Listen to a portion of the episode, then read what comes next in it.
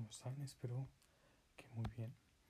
El día de hoy, como ya se hizo costumbre en este podcast, vamos a terminar la semana y empezar esta que sigue con muchísima actitud, pero sobre todo con una frase que puede servirles de alguna manera. Y la frase dice así. Dos clases de personas fracasan en la vida.